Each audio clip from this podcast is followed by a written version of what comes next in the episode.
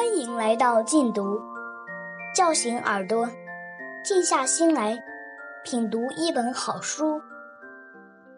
殊途同归出品。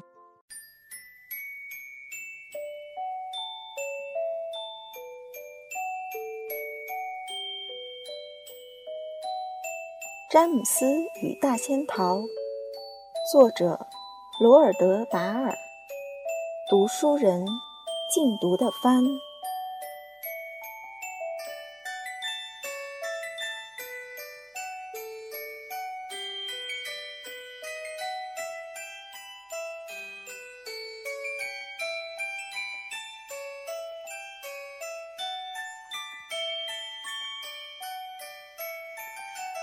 第四章，詹姆斯·亨利·特洛特站在那里，手里攥着袋子，眼巴巴地望着老头。喏，老头说：“现在你得这样干，弄一大壶水，把这些绿色的小东西都倒进去，再从你脑袋上拔下十根头发，一根一根慢慢放进去就成了，就能叫它们活动了。”不出两分钟，水就会很近的咕嘟咕嘟冒起泡来。一到这个火候，你得赶快把它喝下去，把壶里的东西一口气全喝下去。这时，亲爱的，你就会觉得它们在你的肚子里翻滚沸腾，嘴里也冒出热气来。你身上马上就会出现奇迹，出现惊人的、令人难以相信的奇迹，一辈子再也不会感到痛苦了。你现在很痛苦，对不对？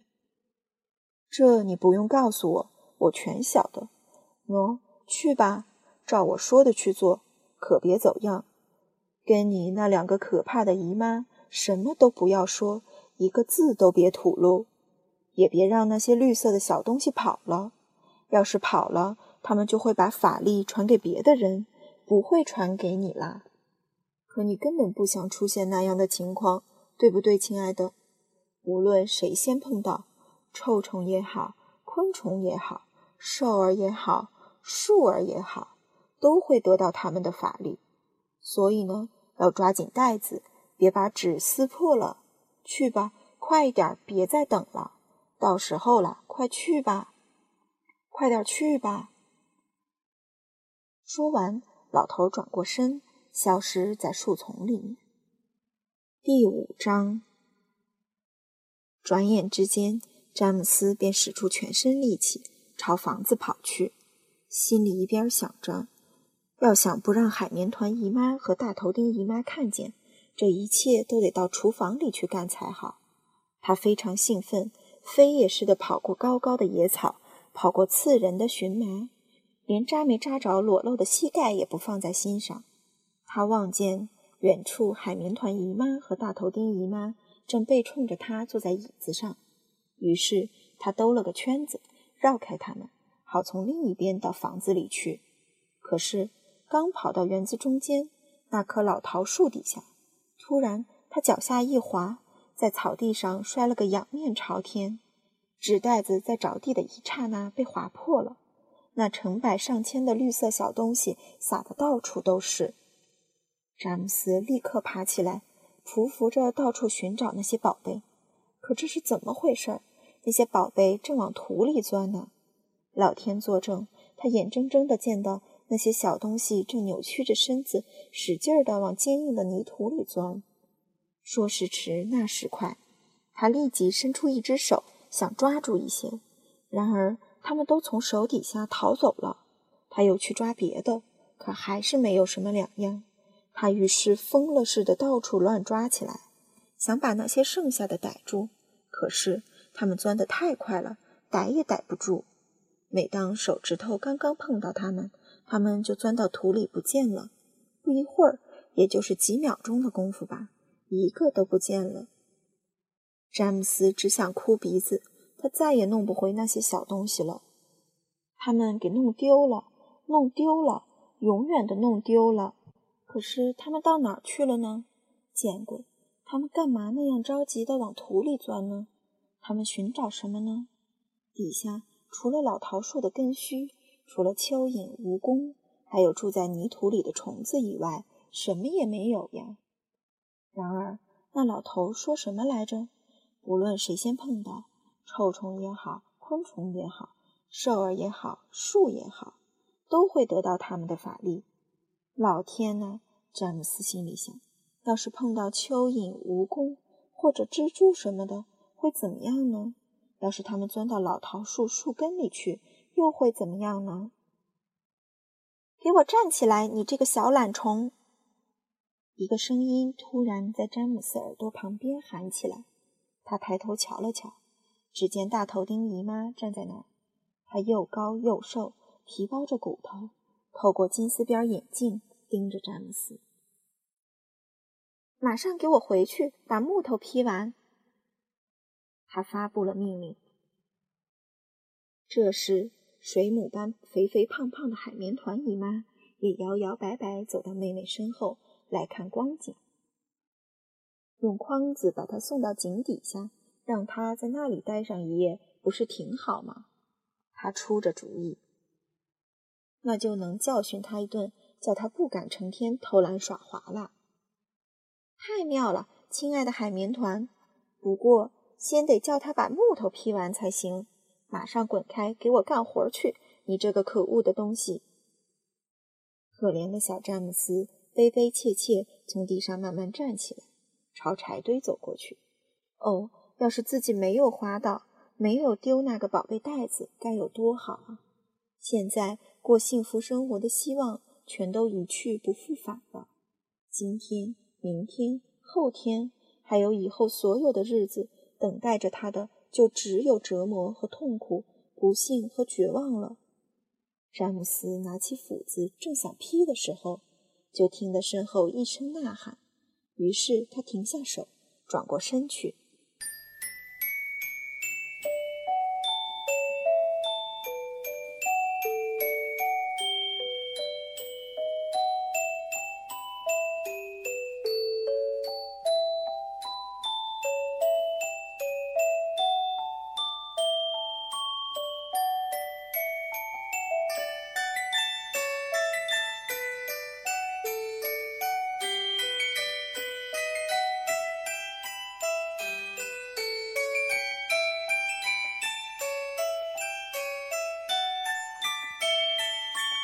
第六章，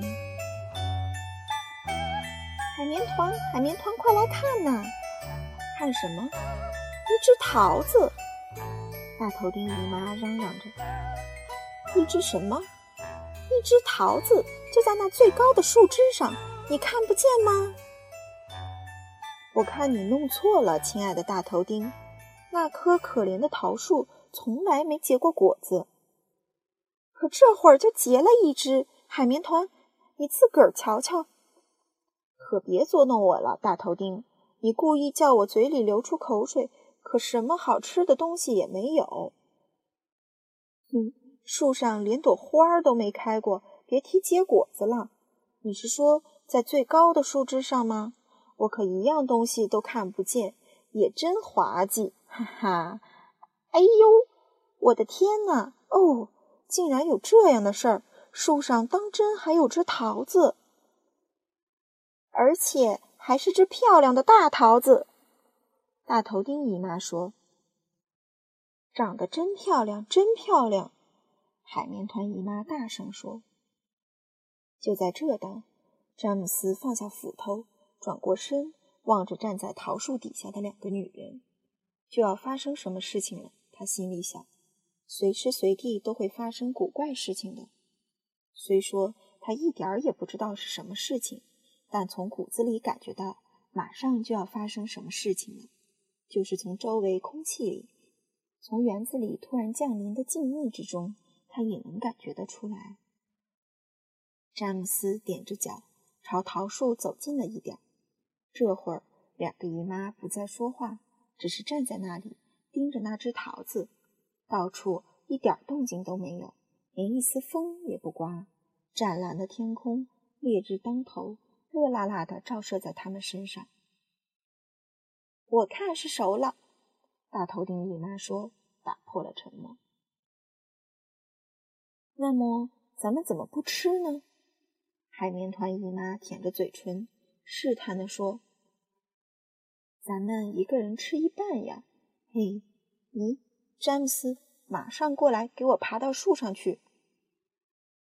詹姆斯跑了过来。你把最高的树枝上的桃子给我摘下来。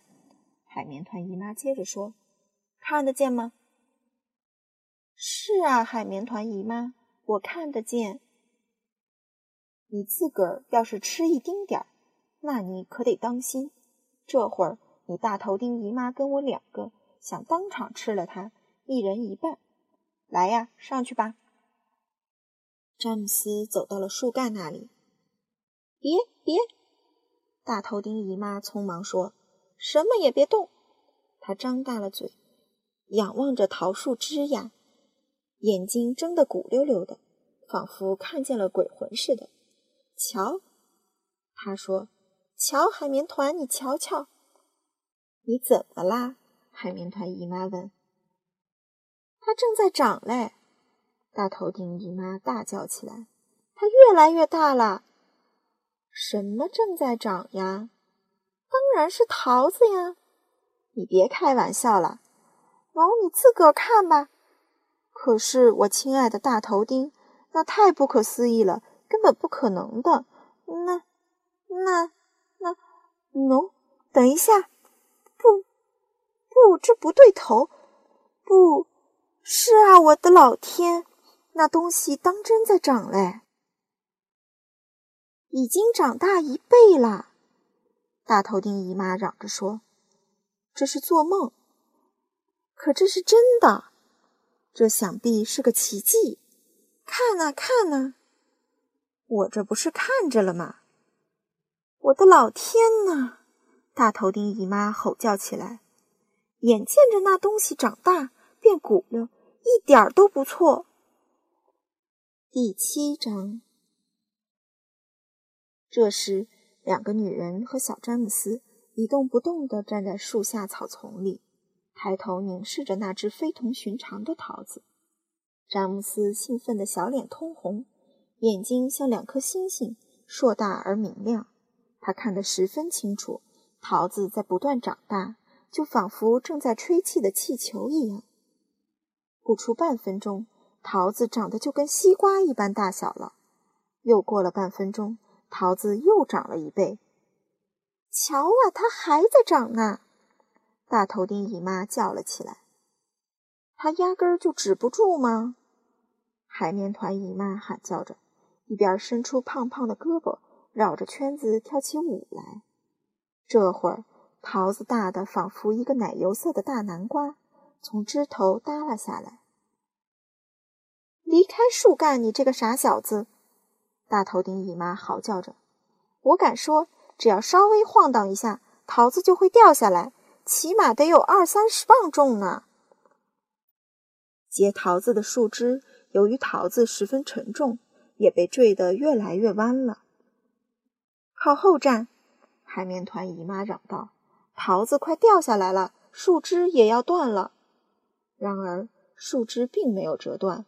只不过是随着桃子越来越重、越来越弯罢了。桃子还在长大着。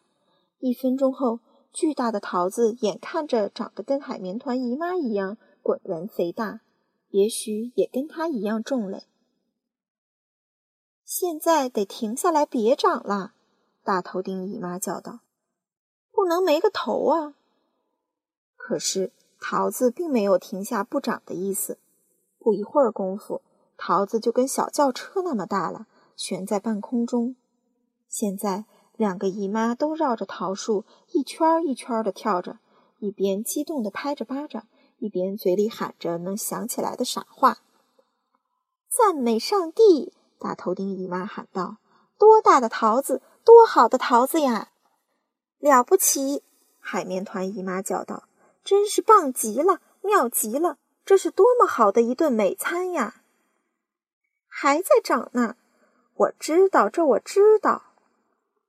再看詹姆斯呢，所有这一切都让他入迷，他只能站在那里望着，一边自言自语地说：“哦，真美呀！这是我生来所见到的最美的东西。给我闭嘴！你这个小蠢货！”大头钉姨妈凑巧听到了他的话，便抢白道：“这不关你的事儿。”对呀，海绵团姨妈郑重其事地说：“不管怎么样，都跟你没关系，给我滚到一边去！”瞧啊！大头钉姨妈喊了起来：“比刚才长得更快了，越来越快了，越长越大，越长越大。后来……”桃子终于长得几乎跟桃树一样高，说实在的，就跟一座小房子一样高大。它下边轻轻地触到地面，倚在那里一动不动。这会儿它可掉不下来了。海绵团姨妈叫道：“它不长啦！”大头钉姨妈也喊起来：“没有，还长呢！不，不长啦！”它长得慢，大头钉长得慢了，可还长着呢。你瞧。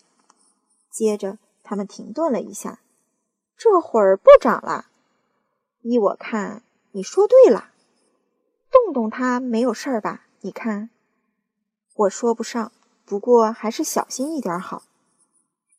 海绵团姨妈和大头钉姨妈围着桃子慢慢的走起来，小心翼翼的从四面八方端详着。他们就像一对刚刚捕获了一只大象的猎人，说不准大象是死了还是活着。圆圆的、硕大无比的桃子，高高在上，一副怂怂然的样子。他们站在旁边，倒仿佛是从小人国里来的一样。桃子皮儿非常漂亮，浓浓的奶黄色的斑斑点点，点缀着亮丽的粉色和红色。海绵团姨妈小心翼翼地走上前去，用一根指头尖儿碰了碰桃子。桃子熟了，她叫道：“熟的正好。喏，你瞧这儿，大头钉，干嘛不马上拿一把大铁锹铲下一大块，咱们俩吃呢？”不行，大头钉姨妈说：“还不能吃。”“怎么不能吃？”“我说不能吃就不能吃。”“可我等不及了，得吃一点儿。”海绵团姨妈叫道：“这会儿，一股细细的口水正顺着她的下巴往下流。”我亲爱的海绵团，大头钉姨妈慢思条理地说：“她冲姐姐眨巴着眼睛，嘴唇上露出了一丝狡快的微笑。